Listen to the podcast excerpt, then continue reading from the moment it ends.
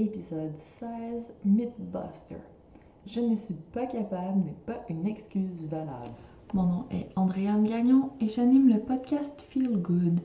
Mon intention avec ce podcast est de te booster avec une bonne dose de good vibes et d'astuces pour que tu aies des ressources qui t'inspireront à passer à l'action et à prendre soin de toi dès maintenant. Chaque semaine, un nouvel épisode, sortira le jeudi pour te donner de nouvelles idées pour faire en sorte que tu te sentes bien au quotidien. Nous alternerons en des épisodes où je discuterai en solo avec toi et d'autres où je parlerai avec des femmes inspirantes qui te donneront à leur tour leurs astuces à mettre en pratique pour que tu prennes du temps pour toi et que tu améliores ton bien-être même si tu es une femme occupée. Parce qu'avoir une pratique de self-care adaptée à tes besoins, c'est ta job. Personne ne le fera pour toi. C'est pourquoi ce podcast vise à t'inspirer à faire de ton me-time une pause amusante, ressourçante, plaisante. Bref, je veux t'amener à avoir hâte à ton petit moment feel good pour que tu continues à chaque jour pour toujours. J'espère que tu es déjà ou que tu deviendras aussi passionné que moi par tout ce qui concerne le bien-être. Et aussi que tu développeras ta propre routine Feel Good. Bienvenue à cet épisode. Le podcast Feel Good présenté par le planificateur EFIC, l'agenda qui te permettra de récupérer ton temps et d'organiser ta journée pour te garder du temps pour toi. Ce système de planification et de gestion du temps te permettra de mettre ton cerveau sur papier et d'arrêter de t'éparpiller. Il t'amènera à dresser la liste de tes objectifs et d'obtenir un plan concret pour y arriver. Teste par toi-même, le lien est dans les ressources de cet épisode et utilise le code AAG10 pour obtenir 10% de rabais. C'est parti pour que tu commences à accomplir plus en 90 jours que les autres en une année. Salut, salut, j'espère que ça va bien. Bienvenue à cet épisode de Mythbuster où on va parler de l'excuse je ne suis pas capable. Et là, avant de te laisser partir parce que tu penses que ça ne s'applique pas à toi, je te pose quand même une question. Est-ce que tu as déjà dit quelque chose comme moi, je suis pas une sportive, donc j'arriverai jamais à bouger avec constance. Ou encore, je suis pas organisée, euh, je serai jamais super productive ou j'ai de gros os, j'arriverai pas à perdre du poids, ou je peux pas faire ça parce que X, Y, Z, tu peux adapter à ta sauce. Mais en fait, c'est vraiment une excuse très, très populaire qui sert à toutes les sauces, qu'on a tous déjà utilisé, je pense, et je plaide coupable également là-dedans. Mais pourtant, j'espère que après avoir écouté cet épisode, tu vas te dire «Mmh, ouais, je vais éliminer de mon vocabulaire cette excuse. Parce que le problème, c'est que ça enlève tout pouvoir. On se dit je serai jamais capable de faire ce que je veux faire parce que par le passé, j'ai pas réussi. Donc, pourquoi ce serait différent cette fois-ci? Et ce que ça fait, c'est que ça nous auto-sabote on va pas mettre vraiment les efforts pour essayer d'arriver au succès de ce qu'on tente d'entreprendre parce que au plus profond de nous-mêmes, on ne croit pas qu'on va réussir.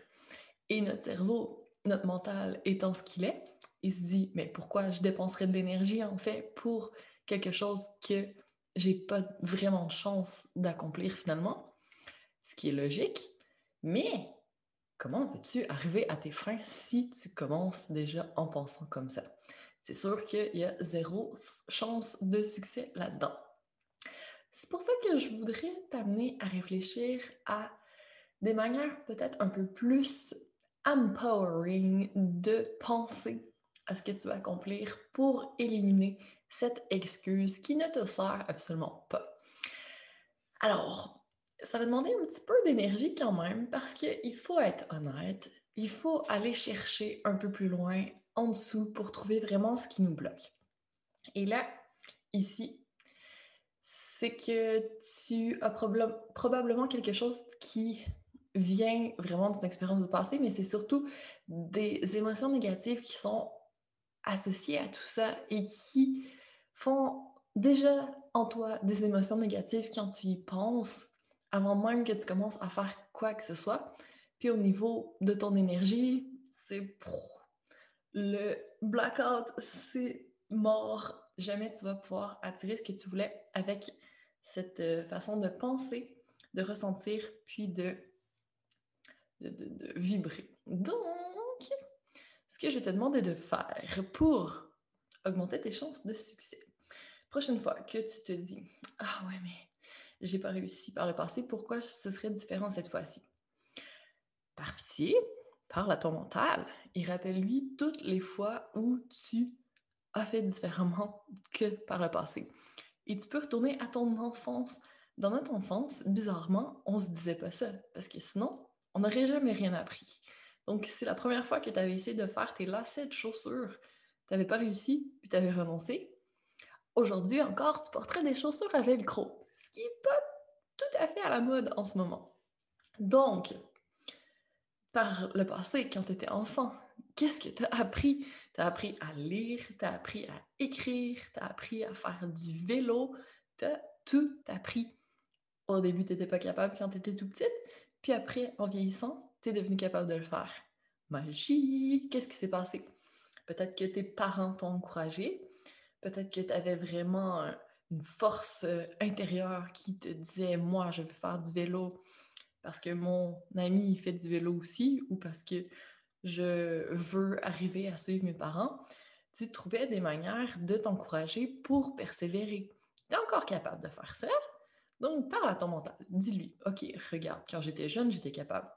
Maintenant, je suis plus expérimentée, je suis encore plus capable.